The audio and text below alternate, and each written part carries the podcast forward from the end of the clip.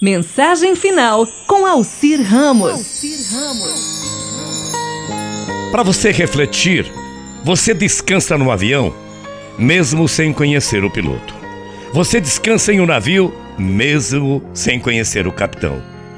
Você descansa em um ônibus, mesmo sem conhecer o motorista. Faça o mesmo com Deus. Descanse nos braços do Pai. Ele tem o controle de todas as coisas. A palavra diz: Aquietai-vos e sabeis que sou Deus.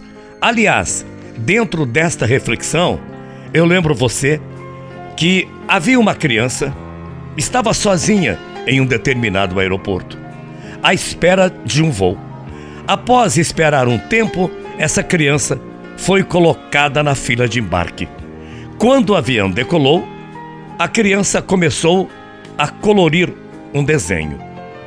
Os passageiros se admiravam ao ver a tranquilidade daquela criança, mesmo estando só. De repente, entra em turbulência e todos os passageiros ficam desesperados, com medo, oram, rezam. Ou oram e rezam, né? Mas a criança continuava tranquila em sua poltrona, colorindo o seu desenho. Quando a turbulência passou, uma passageira que estava ao lado da criança, muito curiosa, perguntou: Escuta, você não ficou com medo da turbulência? A criança deu um sorriso e respondeu: Não. E ela disse: Por quê? A criança respondeu: Meu pai é o piloto. Moral da história: Ao enfrentar as turbulências da vida, é bom se lembrar que Deus é o piloto. Reconheça quem está na direção da sua vida então, poderá definir se é preciso ter medo ou se sentir seguro.